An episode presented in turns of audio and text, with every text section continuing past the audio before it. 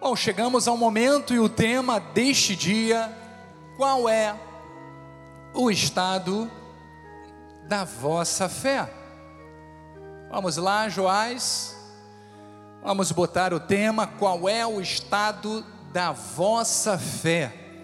E o versículo tema? O versículo tema está em 1 de Tessalonicenses, capítulo 3, versículo 1 em diante acompanhe no telão ou através da sua Bíblia, diz assim a palavra do Senhor: Pelo que, não podendo suportar mais o cuidado por vós, pareceu-nos bem ficar sozinhos em Atenas. E enviamos nosso irmão Timóteo, ministro de Deus no Evangelho de Cristo, para, em benefício da vossa fé, confirmar-vos e exortar-vos, a fim de que ninguém se inquiete com estas tribulações, porque vós mesmos sabeis que estamos designados para isto. Versículo 5: Foi por isto que, já não me sendo possível continuar esperando, mandei indagar o estado da vossa fé temendo que o tentador vos provasse, e se não tornasse, e se tornasse inútil o nosso labor. Que esta palavra penetre os corações, oremos, Senhor Jesus Cristo, Deus soberano, aqui estamos mais uma vez para ouvirmos a tua voz, aquietamos o nosso espírito, nosso coração em obediência à tua palavra estamos prontos para recebermos, recebermos instruções, conselhos, orientações de Deus para uma vida bem-sucedida, para uma vida sobre a rocha, para uma vida exemplar, porque este é o chamado dos eleitos de Deus. Por isso, trabalhe os nossos corações e que estejamos prontos para receber e multiplicar estas sementes em o nome de Jesus. E aqueles que creem recebem, digam amém e amém, graças a Deus. Muito obrigado, Bispo Kim Lins, profeta dos teclados. Eleitos de Deus, nação santa, povo de propriedade exclusiva do Senhor. Que bom que você atendeu ao chamado do Senhor. Que bom que você seguiu os conselhos de Deus para a sua vida. Que bom que você escolheu estar hoje aqui presencialmente ou nos assistindo através da internet, prestando o seu culto racional a Deus. Porque olha, nós temos uma grande oportunidade de mais uma vez fazermos uma profunda reflexão a respeito de quais são os planos que Deus tem para nós mas também uma reflexão sobre a vida que nós temos tido, ou seja, o testemunho que nós estamos dando em relação a tudo aquilo que recebemos de Deus, como princípios divinos, que foram deixados na Bíblia Sagrada. Porque olha, igreja, o quão importante é estarmos na casa do Pai, para recebermos os conselhos e praticarmos a palavra de Deus. Porque veja, em meio a tantas situações que temos ouvido falar e que vemos diariamente, paira no ar uma incerteza. Mas olha, para nós que somos filhos de Deus, que somos filhos obedientes a Ele e que confiamos no poder e na soberania deste Deus, nós temos a certeza plena e absoluta de que a graça de Jesus sempre nos dará segurança e repouso aos nossos corações. Então diga: Eu tenho a certeza de que o Senhor gera ao meu coração repouso e segurança. Mas veja que temos, graças a Deus, olhos iluminados e por isso temos a humildade para reconhecermos a nossa total dependência de Deus, porque sabemos que a nossa suficiência vem dEle. E Paulo escreve isto à igreja de Coríntios, em sua segunda carta, dizendo: E é por intermédio de Cristo que temos tal confiança em Deus. Diga, a minha confiança está em Deus. Próximo versículo. Não que por nós mesmos sejamos capazes de pensar alguma coisa, como se partisse de nós. Pelo contrário, a nossa suficiência vem de Deus. Você pode dizer isso no seu lugar? A minha suficiência vem de Deus. Isto é uma confissão de fé.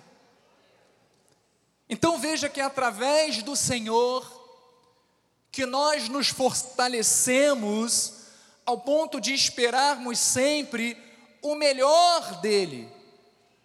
O cristão que deposita sua esperança em Deus não pode esperar o pior. Tem que ter confiança de que o Senhor tem sempre o melhor para a sua vida tem que ter a esperança de que em Deus encontramos tudo aquilo que necessitamos para as nossas vidas. E veja que interessante o sábio Salomão, ele também escreveu uma coisa muito, algo muito importante na palavra de Deus. Ele diz algo que mexe com o nosso coração e confirma com a nossa fé.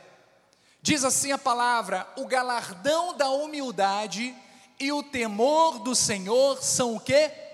Riquezas e honra e vida. Próximo versículo diz que espinhos e laços há no caminho de quem? Do perverso. O que guarda a sua alma retira-se para longe deles. Então, igreja, observe o quão importante é esta palavra. Galardão significa, sabe o que? Recompensa de Deus. Então, o que o sábio estava dizendo é que todas as vezes que nós agimos com humildade, ou seja, quando nós sempre reconhecemos a necessidade de termos um compromisso de fidelidade a Deus, Deus manifesta na nossa vida o que? Riqueza, honra e vida. Deus tem isso para os humildes, para aqueles que são dependentes de Deus. Mas para por aí não, ele diz aqueles que são o que? Humildes e tementes a Deus. Igreja, um temor tem que ser um temor que nos faça sempre escolher fazer aquilo que é aprovado por Deus, aquilo que está em linha com a palavra do Senhor. Então veja que quando eu escolho ser humilde e temente, a palavra nos assegura de que haverá o que? Riquezas, provisão total, vai recebendo para a sua vida, honra, vida é o que Deus tem para a vida de todo aquele que é humilde e temente. Mas veja que para o perverso há um caminho cheio de laços e espinhos. mas para aquele que guarda a sua alma, ou seja, aquele que cuida de cada aspecto da vida, tendo a palavra como base, como âncora, ele diz que há um caminho plano, há um caminho de honra, há um caminho de prosperidade, de riqueza, de vida. E é isto que Deus está mostrando em Sua palavra, para cada um dos seus filhos. O profeta Isaías diz: Olha, a vereda do justo, quantos aqui são justos? É para você essa palavra, diz que a vereda do justo é o que? Plana. Tu que és justo, aplanas a vereda do justo. Então veja que Deus, na sua infinita justiça, ele aplana o que? O caminho do justo. A tua vida, os teus caminhos, os teus sonhos, os teus ideais. Então nós temos que nos apegar a esta palavra e vivermos segundo esta palavra.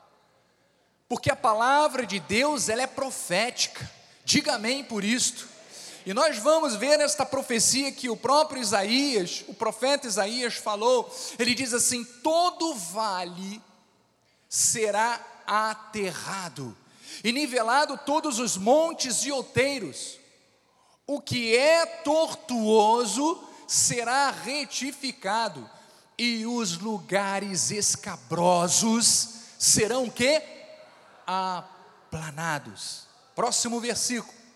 Ele diz que a glória do Senhor se manifestará e toda a carne haverá, pois a boca do Senhor o disse. Eu creio, amados, eu creio que todo caminho tortuoso será retificado, será aplanado. Sabe por quê? Porque é Deus quem estará agindo na sua vida, na nossa vida. Por isso não importa a forma que você chegou aqui neste dia, não importa aquilo que você cometeu no passado. A palavra de Deus diz que Deus, para a vida daqueles que desejam viver a justiça, Ele aplana o caminho, Ele transforma a vida. Deus tem transformação para nós, diga eu recebo. Então, igreja, por isso eu peço que você esteja muito atento ao que o Espírito Santo falará neste dia, pois ele tem direcionamento para as nossas vidas. O Senhor deseja que sejamos felizes, diga amém por isto. O Senhor deseja que tenhamos uma vida estável, uma vida equilibrada, o Senhor deseja que vivamos sem temor do mal e principalmente que tenhamos um relacionamento sólido com Ele. Mas para isso, o Senhor nos deixou instruções. O Senhor deixou na Sua palavra conselhos preciosos. E vamos mais a um conselho de Deus, profeta Isaías diz assim: Assim diz o Senhor, o teu redentor, o Santo de Israel: Eu sou o Senhor, o teu Deus, que te ensina o que é útil e te guia pelo caminho em que deves andar. Deus está nos instruindo. Deus está nos orientando, nos educando. Então, eu sei que todos, todos nós temos sempre muitas decisões para tomarmos. E também somos tentados diariamente por muitas situações que aparecem diante de nós no nosso caminho. Eu não falo apenas daquelas tentações escabrosas, aquelas que já estão pintadas de errado diante de nós, não. Eu não estou falando somente dessas que geram escândalo, mas eu falo também daquelas que são pequenas, atitudes que muitas vezes parece que nem vão gerar algum tipo de consequência, mas que por fim, devido ao acúmulo delas, devido a repetições das atitudes e escolhas erradas, acabam machucando, acabam ferindo, acabam gerando consequências, por vezes, irreversíveis. Eu comentei um dia desses com a minha esposa. Toda atitude tem consequências. Não importa o tamanho delas, geram consequências. Se eu pego uma folha e rasgo uma folha ao meio, eu gerei uma consequência, é impossível eu torná-la de novo do jeito que ela era. Mas eu posso muito bem pegar uma outra folha e substituí-la. É algo simples. Foi um erro fácil de corrigir.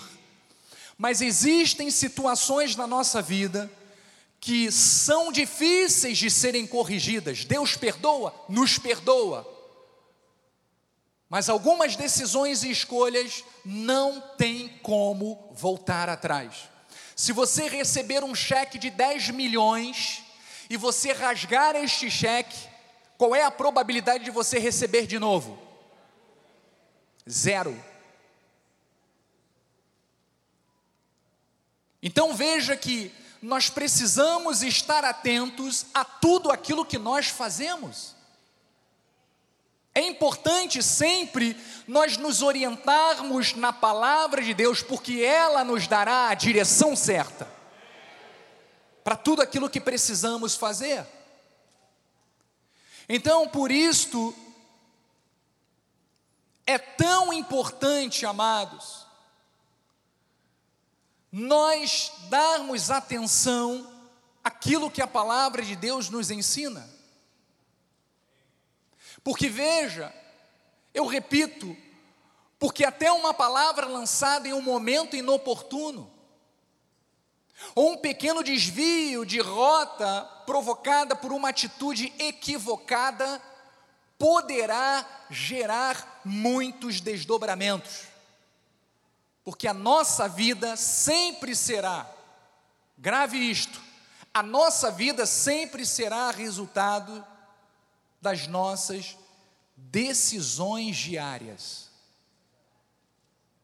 Por isso é tão importante que, além da sua vida devocional, a sua vida de oração, de leitura em sua casa, é imprescindível estarmos semana após semana na casa do Senhor, porque é aqui que você será instruído sobre aquilo que você precisa aprender, sobre aquilo que você precisa fazer, as instruções necessárias para que você não ande em caminhos errados, mas para que você esteja dentro da rota certa, do caminho que Deus tem para a sua vida.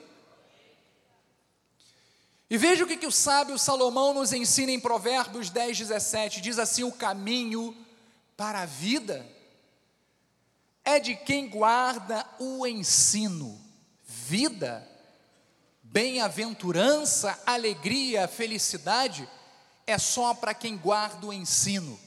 Mas o que abandona a repreensão, ele diz o que? Anda errado. Então, amados, na nossa passagem tema, que nós lemos hoje, nós vemos o apóstolo Paulo com uma grande preocupação em relação à igreja de Tessalônica. Nós podemos voltar lá, Joás, volta lá ao versículo que está em 1 de Tessalonicenses, capítulo 3, versículo 5. Versículo 5. Diz assim a palavra: Foi por isto que já não me sendo possível continuar esperando, mandei indagar o que? O estado da vossa fé, que é o tema deste dia, temendo que o tentador vos provasse e se tornasse inútil, grave bem esta palavra, inútil, o nosso labor. Então, Paulo tinha interesse pelo bem-estar espiritual daqueles irmãos. Ele havia enviado Timóteo porque se preocupava a respeito de como estava o ânimo daquele povo, daquela igreja. E os efeitos que eles estavam sofrendo diante de uma inúmera, inúmeras perseguições e provações que eles estavam vivendo. Olha, exatamente aquilo que nós estamos passando. É muito similar àquilo que Paulo estava vivenciando com aquela igreja, o comportamento dela em relação àquilo que nós vivemos também em nossa sociedade. Então nós vemos que o apóstolo Paulo, ele queria saber como estava o que? O estado da fé daquela igreja. Ele queria saber se estavam avançando na sua entrega total a Cristo ou se estavam arrefecendo no zelo por causa das dificuldades de manterem um testemunho cristão debaixo de tão grande pressão que eles estavam sofrendo. Era muita perseguição. Eram muitos convites que eles recebiam para se desviarem do caminho. Então, irmãos, essa é a nossa maior preocupação. Porque vemos como inimigos das nossas almas, como ele está lançando suas setas para tentar, sabe, fazer com que nós, povo de Deus, arrefecemos na fé. O inimigo lança os seus dardos para tentar fazer com que o povo de Deus esfrie no seu fervor, na sua comunhão, no seu testemunho.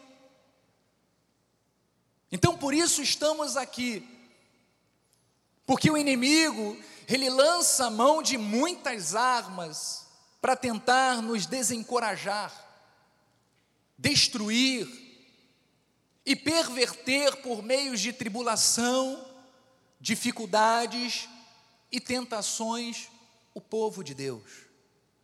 Então, por saber disto, o apóstolo Paulo, ele estava atento para que todo o labor dele, ou seja, todo o trabalho árduo de ensino, de educação, que ele estava, sabe, ministrando para aquela igreja, não fosse algo perdido, não fosse algo inútil, que não gerasse transformação ou frutos. Então veja que esta palavra inútil, ela vem do grego kenos, que significa algo que é vazio, que é vão, sem propósito, inútil, infrutífero. E este é exatamente o cuidado do nosso ministério. Este é o zelo que o nosso ministério tem com as ovelhas do Senhor. Sabe por quê, igreja?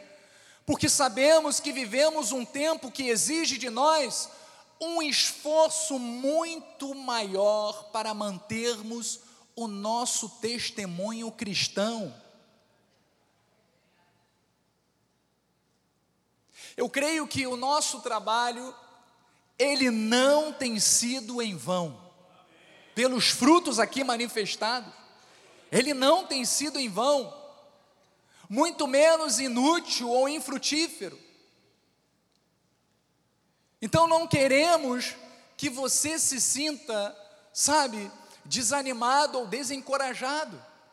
Saiba que você tem diante deste altar e do governo deste ministério pastores, líderes que estão sempre de braços estendidos e abertos para receber você em qualquer momento da sua vida. para cuidar da sua alma, para tratar das suas emoções, porque este é o nosso chamado. Então, igreja, se por acaso estiver acontecendo algo com algum de nós, pessoas que estão nos assistindo por intermédio da internet ou aqui presencialmente, eu creio que eu estou aqui hoje para ser instrumento de Deus, para que você recobre os seus ânimos neste dia, para que você firme os seus passos dentro dos propósitos de Deus. Porque vejo que o salmista Davi, lá no Salmo 37, ele diz assim: O Senhor, ele firma os passos do homem bom. E diz que no seu caminho ele se compraz. E diz mais próximo: se cair, não ficará prostrado. Sabe por quê? Porque o Senhor o segura pela mão. Eu creio nisto. O Senhor nos segura pelas mãos. Assim como o nosso irmão deu testemunho agora, no louvor, ele estava vivendo um drama na sua vida, mas o Senhor foi lá e estendeu a mão e o tirou do vale da sombra da morte e o transportou para o reino do Filho do seu amor. Isso é o que Deus faz conosco com aqueles que têm um coração bom, com aqueles que se alimentam da palavra e da verdade, por isso, pelo amor que temos pela sua vida, pelo zelo que nosso ministério tem por cada um de vocês, eu peço que você faça essa reflexão neste dia, e você pergunte a você mesmo: como está o estado da sua fé?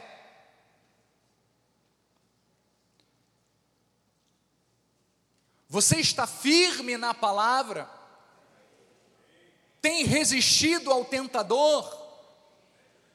Como está o seu ânimo? Como está a sua alma? Essa precisa ser uma reflexão individual. Cada um de nós precisamos refletir a respeito destes questionamentos. Porque veja o que, que Paulo escreveu em sua segunda carta aos Coríntios. Ele diz assim: Examinai-vos a vós mesmos se realmente estáis na fé. Provai-vos a vós mesmos. Ou não reconheceis que Jesus Cristo está em vós? se não é que já estáis o quê? Reprovados. Próximo versículo. Mas espero reconheçais que não somos reprovados. Próximo, Joás. Estamos orando a Deus para que não façais mal algum. Não para que simplesmente pareçamos aprovados, mas para que façais o bem, embora sejamos tidos como reprovados. Igreja, não importa se nós mantivermos sempre a nossa idoneidade, essa é a forma que o mundo sempre vai nos enxergar. Como errados, como reprovados. Mas nós não estamos aqui para ser julgados, sermos julgados pelo mundo. Nós estamos aqui para agradar a de, agradarmos a Deus. Você está aqui para agradar ao Senhor. E ele diz no versículo 8: Porque nada podemos contra a verdade, senão em favor da própria verdade. Nós começamos a ler lá no versículo 5 que ele falou assim: Paulo diz: examinai-vos. E esta palavra significa submeter a teste, comprovar. Então Paulo falou isso porque o povo de Corinto era profundamente um povo carnal. Eles praticavam vícios pagãos que quase não os diferenciava dos mundanos, daqueles que não acreditavam em Deus. E veja que essa conduta colocava em sérias dúvidas a questão do relacionamento deles com Cristo. Então veja no, no em 2 de Coríntios 12, 20 em diante, o que Paulo diz. Ele fala assim: Temos, pois, que indo ter, temo, pois, que indo ter convosco, não vos encontre na forma em que vos quero, e que também vós me, acha, me acheis diferente do que esperáveis, e que haja entre vós contendas, invejas, iras, porfias, detrações, intrigas, orgulho e tumulto. Versículo 21. Receio que indo outra vez, o meu Deus me humilhe no meio de vós, e eu venha chorar por muitos que outrora pecaram e não se arrependeram da impureza, prostituição e lascívia que cometeram. Então veja que os coríntios eram muito eloquentes, era um povo que conhecia muitas coisas, mas Paulo mostrou que fazer certas, ter declarações corretas e falar muito bem a respeito da palavra de Deus, sem dar bom testemunho, a pessoa decorar todos os versículos, a pessoa conhecer a palavra de Deus, mas não dar bom testemunho, não significa necessariamente estar na fé.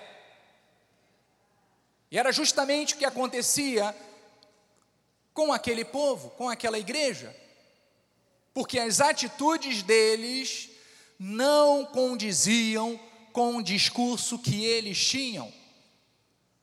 Então, olha que interessante, quando Paulo ele usou esta palavra examinai-vos, que nós lemos lá anteriormente. Ele usou um termo grego um pouco diferenciado, que significa o quê? Testar a genuinidade.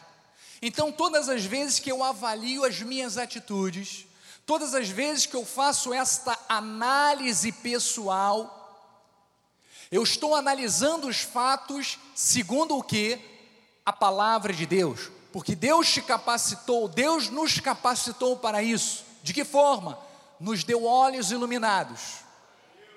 Para que você se autoavalie e veja se realmente aquilo que você está dizendo está genuinamente em concordância com aquilo que você tem praticado. Então ele fala: olha, temos que nos te testar a genuinidade. Por quê? Porque nós não podemos estar reprovados diante de Deus. Ele falou sobre isto. Reprovado emprega o sentido de não haver o quê?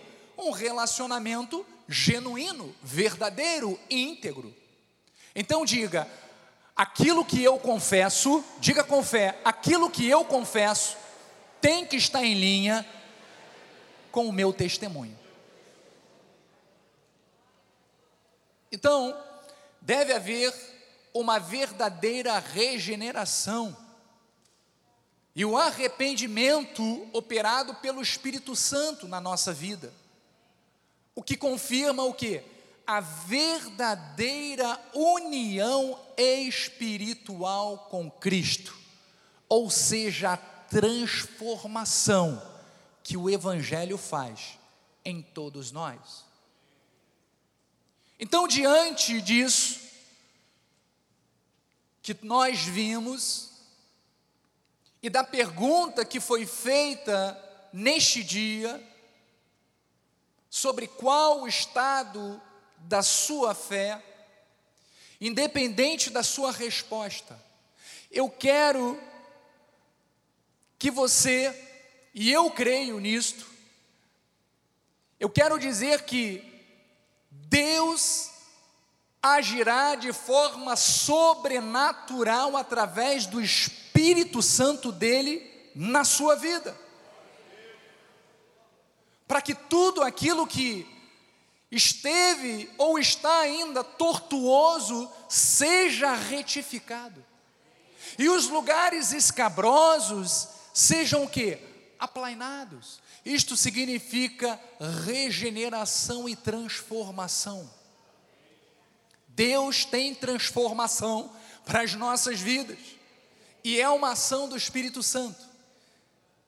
Por isso é tempo de um relacionamento genuíno com Cristo, de mantermos uma fé inabalável em meio a todo ataque investida do inimigo. Paulo fala lá em Coríntios, capítulo 10, versículo 13.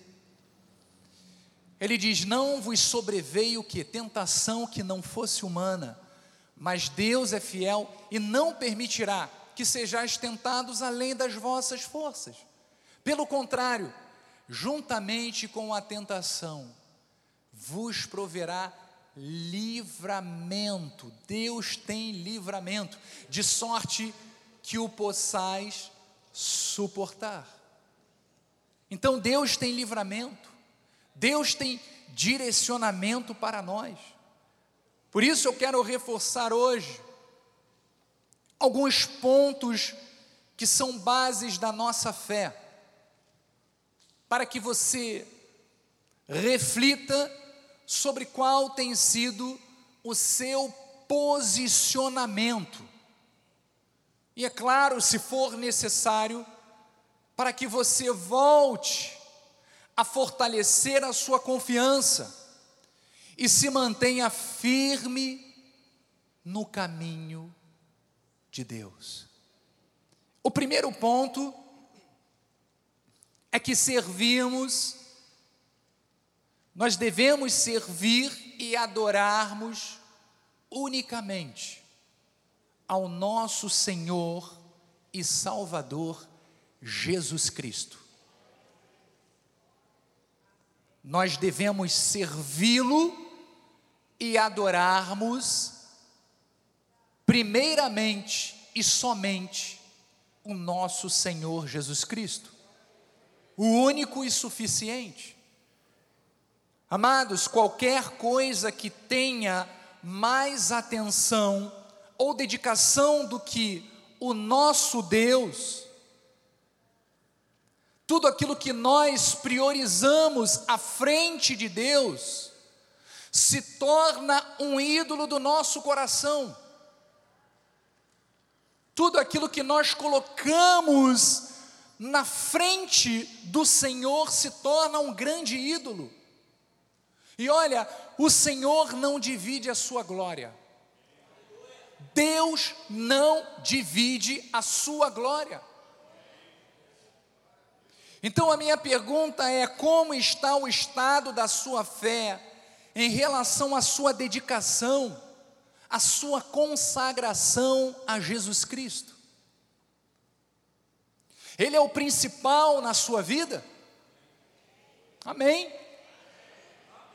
Isto é um momento de confirmação você tem o honrado como ele tem que ser honrado, como ele é digno de ser honrado? Porque olha, Jesus, ao falar com uma mulher samaritana, ele declarou algo importante. Ele diz assim lá em João, capítulo 4, versículo 23: Mas vem a hora e já chegou, em que os verdadeiros adoradores adorarão o Pai em espírito e em verdade, porque são estes que o Pai procura para seus o que? Adoradores. E ele diz: Olha, Deus é espírito, importa que os seus adoradores o adorem em espírito e em verdade. Então Deus ele quer sempre a nossa devoção. Deus quer a nossa total dedicação, devoção. Ele não divide a sua glória. Essa tem que ser a principal certeza do seu coração. Isto tem que ser o alicerce para tudo na nossa vida. Por isso, igreja, valorize a oportunidade de prestar o seu culto racional na casa do Pai. Este é o momento de nós celebrarmos a Deus, de nós confirmarmos tudo isso que estamos aprendendo, de servirmos ao Reino com as nossas finanças, de nós termos a comunhão com a família da fé que você pode contar em todos os momentos da sua vida. Eu repito, estamos aqui prontos para te estender as mãos e para te acolher, porque esta é a nossa missão. Então receba, pratique cada palavra que é ministrada sobre a sua vida, e principalmente, não ceda, não abra brechas às vozes malignas que tentam afastar você do braseiro, para que a sua vida espiritual arrefeça, se esfrie. O Senhor falou lá em Apocalipse, à igreja de Éfeso, algo importante. Ele diz assim: Tenho, porém, contra ti que abandonastes o teu primeiro amor. Lembra-te, pois, de onde caíste, arrepende-te e volta à prática das primeiras obras. E se não, venho a ti e moverei do seu lugar o teu candeeiro, caso não te arrependas. Amados, é tempo de vivermos o primeiro amor com Cristo porque somente isto nos dará forças para enfrentarmos todas as oposições. E são muitas as oposições que se levantam contra nós. Volte ao seu fervor ao reino de Deus, a prática daquilo que o Senhor chamou você para fazer neste ministério. Você que entrou aqui desanimado por algum motivo, pensando que por causa de alguém, de alguma pessoa ou uma situação que levantou contra a sua vida, sabe, arrefeceu, lhe tirou a motivação de você continuar nesta carreira tão maravilhosa que Deus te colocou. Não permita isso no seu coração. Porque mais uma vez eu digo, o inimigo, ele quer nos atacar, nos desestimular, nos esfriar, para quê? Para que desistamos de servi-lo. Existe lugar melhor para estarmos e servirmos do que na casa do Pai. Aqui você tem um ministério. Aqui Deus te honra com um chamado e um propósito importante. Não abra mão disso. Por nada neste mundo por nada.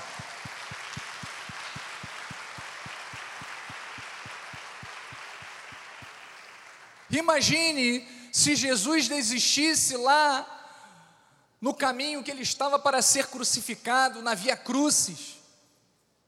Nós não estaríamos aqui, não teríamos recebido o perdão, a salvação. Então, igreja, nós temos que estar convictos do nosso chamado. Nós temos que estar aqui prontos para servir a Deus. Porque reconhecemos o nosso chamado de servos e adoradores do Pai. Então, o seu lugar é único. Não permita que ninguém te tire daqui. Porque olha, as suas boas obras mostrarão o seu amor ao Senhor. Jesus, ele tem que estar sempre em primeiro lugar nas nossas vidas. Diga: o Senhor está em primeiro lugar na minha vida. Outro ponto importante que temos que reavaliar o estado da nossa fé é em relação à prática dos ensinos bíblicos. A Bíblia Sagrada é o que dita, é o que nos dá as diretrizes, as regras da nossa vida. Amém? Então temos que viver apegados o que? A palavra de Deus, a obediência a esta palavra. O Senhor deixou o direcionamento que nos ensina para que sejamos o que? Servos dele. Para que andemos segundo a vontade dele e usufruamos dos seus benefícios. Vamos ver o que, que diz lá em Timóteo. Diz assim: toda a escritura é inspirada por Deus e útil para o ensino, para a repreensão, para a correção, para a educação na justiça, a fim de que o homem de Deus seja perfeito e perfeitamente habilitado para toda a boa obra. Então veja que a Bíblia Sagrada é a base para as nossas decisões. Então avalie se cada decisão, se cada atitude que você tem tomado está em concordância com as exortações deixadas pelo Senhor através da Sua palavra porque esse é um momento muito propício para falarmos sobre isto. Porque veja, igreja, há pessoas deturpando o que a Bíblia diz a respeito de certos assuntos para o seu próprio interesse.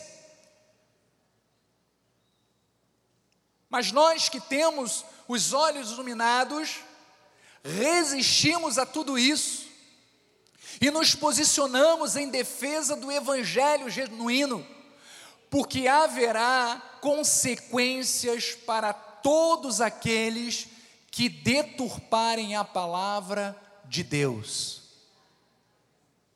E olha, as consequências são muito sérias. Pedro fala sobre isto.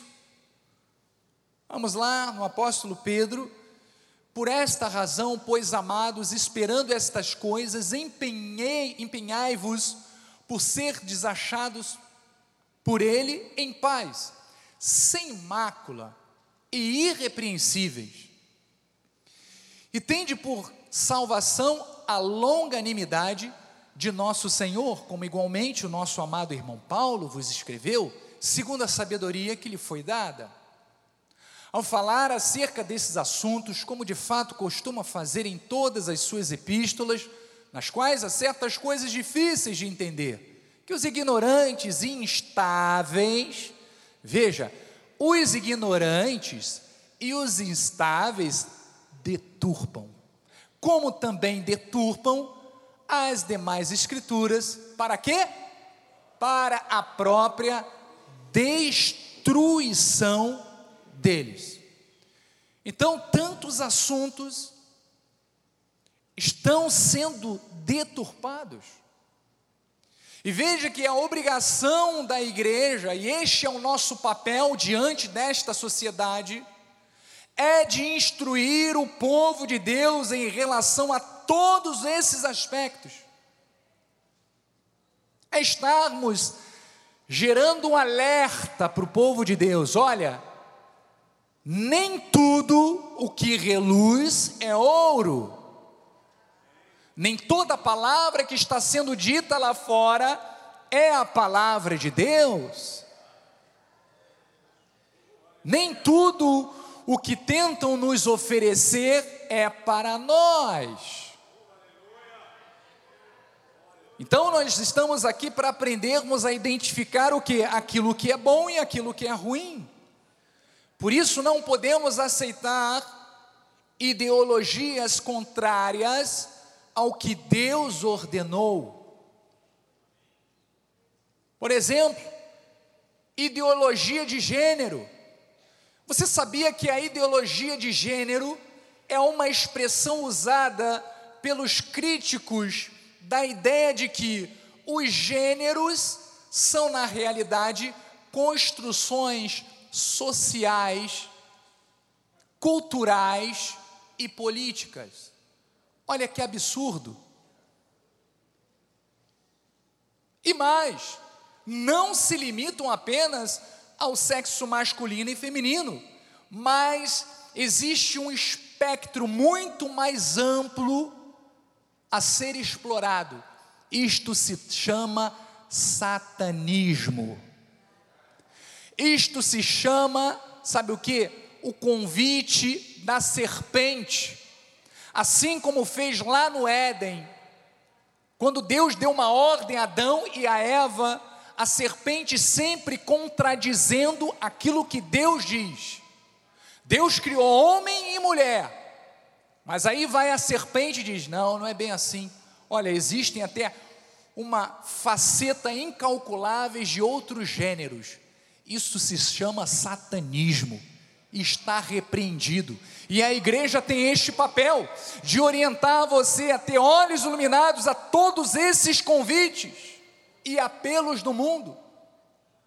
Por isso não aceitamos este tipo de ideologia, práticas libertinas, um sistema que quer aprovar o assassinato de bebês no ventre materno, a sexualização das crianças, o impedimento da liberdade na prática da nossa fé. Olha, isto já está acontecendo em países vizinhos a nós. Por isso nós, por isso nós nos posicionamos. Porque eu vou abrir um parênteses, amados. Muitos dizem assim: ah, Deus está no controle. Eu sei que Deus está no controle. O mesmo Deus que aquele povo lá servia, que os cristãos serviam, é o mesmo Deus que nós cristãos servimos. Só que a diferença é que nós estamos, sabe, com olhos iluminados para tomarmos a decisão certa e não permitirmos que aconteça conosco aquilo que aconteceu com os nossos irmãos vizinhos. Amém? Não permitiremos é muito sofrimento, amados. Nenhum de nós tem noção do que está acontecendo do outro lado, porque não revelam, porque o dia que revelarem, vocês vão ter a plena lucidez do que é um governo tirano. E nós não aceitamos aqui a tirania, nós dizemos sim para Deus, nós dizemos sim para os valores cristãos, nós dizemos sim para as ideologias que a Bíblia Sagrada nos ensina. E ponto final. E ponto final. Este é o papel da igreja. Eu não estou votando em candidato, eu estou defendendo valores. Eu estou defendendo princípios. Então veja que princípio, que valores cada partido carrega, para você fazer a escolha certa, para você mostrar através do seu voto a quem você se identifica, se é com as trevas ou é com o povo de Deus que está de joelho desde cedo, desde a madrugada, orando e intercedendo por este país. Então, amados, há ignorantes e instáveis que apoiam o erro e, para alguns casos, têm deturpado versículos bíblicos para apoiarem justamente o que Deus condena. E isto é para a destruição deles. Então, nós prezamos pela vida, pela união de um homem com uma mulher, o nosso corpo é templo do Espírito Santo. Nossas regras são as regras bíblicas, no sentido original que Deus decretou. Nós defendemos a verdade, a honestidade. Por isso nós temos um lema: se está na Bíblia, se está na Bíblia, e ponto final. A palavra, ela tem que arder o nosso coração Quando Jesus apareceu depois de ressuscitado aos seus discípulos, veja o testemunho deles que está lá em Lucas 24, 32. E disseram um ao outro: Porventura, não nos ardia o coração quando ele pelo caminho nos falava, quando nos expunha as Escrituras. Amados de Deus, ovelhas do Senhor, as Escrituras têm que arder o coração de vocês. Quando ouvimos a verdade do Evangelho, isto tem que gerar um fogo do Espírito dentro de nós. João 6,63 diz: O Espírito é o que vivifica, a carne, veja, para nada aproveita. As palavras que eu vos tenho dito são Espírito e são vida. Então, igreja, a nossa fé precisa enfrentar firme está firme, enfrentando toda e qualquer situação que se levanta contra esta palavra. O nosso chamado é de servirmos e adorarmos unicamente ao nosso Senhor, que se chama Jesus Cristo. Existem muitas áreas das nossas vidas que precisam, sabe, de uma vida de devoção ao Senhor. Nós precisamos, sabe, viver a nossa vida em devoção, amor à palavra de Deus. Precisamos refletir a respeito de como está a nossa fé. Mas hoje em especial, eu quis trazer para fechar este sermão um assunto que tem, tem sido alvo de um verdadeiro bombardeio do inimigo, porque ele sabe que gerando destruição nesta área, gera destruição na sociedade. Eu quero falar a respeito de família. Cremos na família como sendo um projeto de Deus indissolúvel. A família é um projeto de Deus indissolúvel. Entendemos que a igreja é uma grande família, formada por famílias. E amados, como o maligno tem atacado as famílias em todos os sentidos possíveis.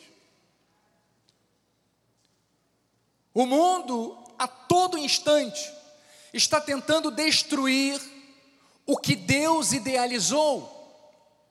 Quantos dardos e tentações são lançadas para que os casamentos acabem, para que haja desunião entre pais e filhos e, por consequência, a destruição da família. Veja que há projetos malignos sendo engendrados, inclusive nas esferas políticas. Sabe para quê? Para distorcer aquele que foi o maior projeto do nosso Deus, que é a criação da família. Por isso, eu pergunto hoje a toda esta assembleia: como está o estado da sua fé em relação à sua família? Como está o estado da sua fé em relação ao seu casamento, em relação ao seu relacionamento com seus filhos e com os seus familiares? Muitos estão desistindo dos seus casamentos, sem tentarem resolver aquilo que está gerando contenda ou desentendimento dentro dos lares, apelando ao divórcio como solução para os seus problemas. Igreja, o divórcio não é solução é solução para aqueles que não estão dispostos a sofrerem transformação e mudança. Mas veja o que, que Jesus respondeu quando foi questionado sobre isto. Então respondeu ele: Não tendes lido que o Criador desde o princípio os fez homem e mulher? Presta atenção, não existe outro gênero, homem e mulher. E que disse: Por esta causa deixará o homem pai e mãe e se unirá à sua mulher, tornando-se o quê? Os dois uma só carne. Próximo. De modo que já não são mais dois, porém uma só carne. Portanto, o que Deus ajuntou, em outras versões, o que Deus uniu, não o separe o homem. Então eu creio que o Senhor, Ele tem poder para restaurar famílias, diga amém. Mas cada um precisa fazer a sua parte, que é o que? Consiste em obedecer a palavra, e é claro, manifestar o fruto do Espírito, buscando a reconciliação e um acordo familiar. Porque, olha, igreja, todos passamos por problemas, todos passamos por momentos difíceis e, por vezes, desentendimentos. Sabe por quê? Porque só, nós somos pessoas diferentes uma das outras. Porém, jamais devemos deixar de lutar pela nossa família. Você não pode deixar de lutar pela unidade, pela união da sua família. E se preciso for, ande mais uma milha. Por isso, fortaleça hoje a sua fé e o seu ânimo em relação à sua família. Não ceda jamais aos ataques que tentam gerar separação e destruição daquilo que Deus te deu. Ore pela sua família. Ore junto, dentro da sua casa. A vontade de Deus é que as famílias sejam unidas e que superem todos os problemas e adversidades, sendo que fortalecidas nele. Efésios 3,14, já estamos chegando ao final.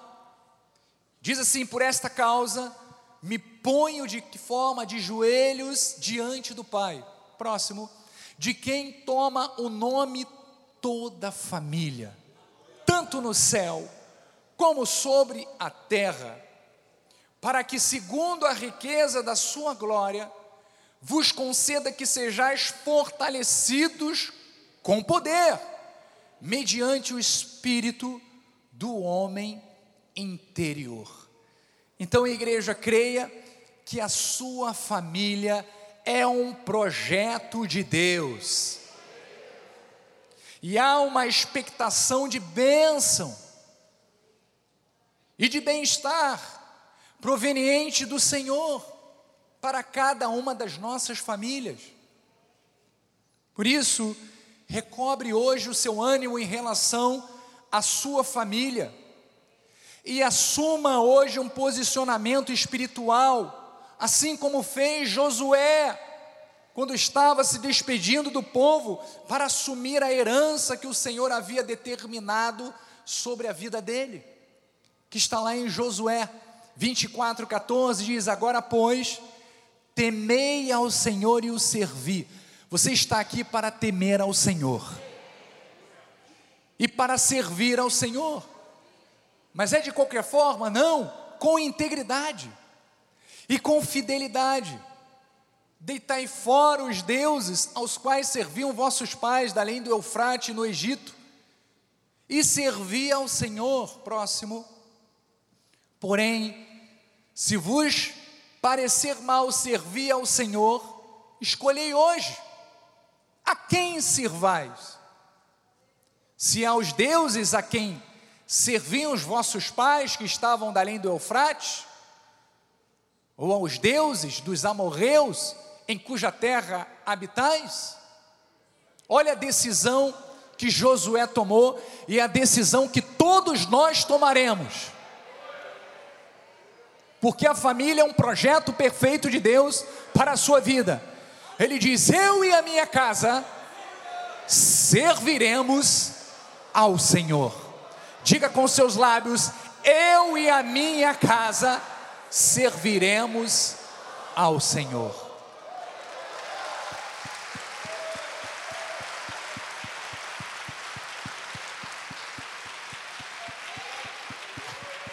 Glória a Deus! Igreja, é tempo de nos posicionarmos, de temermos a Deus e o servirmos com integridade e fidelidade. Por isso não podemos permitir deuses estranhos ou qualquer outra situação que se perpetue para gerar destruição ou desunião dentro das famílias. Vamos lutar pelo nosso bem maior. Amados, é a vontade do Senhor que as famílias sejam unidas. É a vontade do Senhor que as famílias sejam felizes. É a vontade do Senhor que as famílias vivam de forma avivadas. Então a nossa família, ela pertence ao Senhor. E por isso nós terminamos com esta profecia, esta declaração, esta confissão, que o profeta Isaías, em Isaías 61, versículo 9, ele diz assim: a sua posteridade, será conhecida entre as nações, os seus descendentes no meio dos povos, todos quantos os virem, os reconhecerão como família bendita do Senhor, porque esta é a vontade de Deus para a sua vida, porque esta é a vontade de Deus para a nossa nação porque esta é a vontade de Deus para o povo de Deus. E aqueles que recebem, digam: amém. E amém. Glórias a Deus. Obrigado, Senhor. Obrigado por esta palavra que gerou entendimento e sabedoria às nossas vidas. Obrigado, Senhor, porque esta palavra não retornará vazia Obrigado porque ela já começou a manifestar frutos nas nossas vidas. Obrigado, Senhor, porque o Senhor não falha. Ele em todos os momentos está cuidando de nós. E queremos neste momento ficar de pé para te agradecer, Senhor.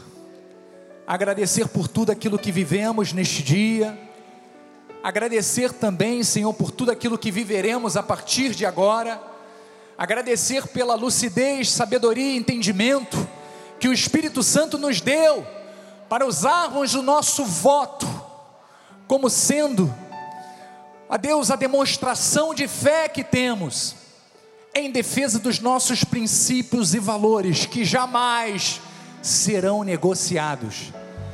E eu declaro que a graça a paz a misericórdia e o amor e as doces consolações do Espírito Santo sejam com todos hoje, nos levando em perfeita paz, nos dando livramento e proteção, para que possamos viver dias de grandes manifestações, porque esta é a vontade de Deus para as nossas vidas.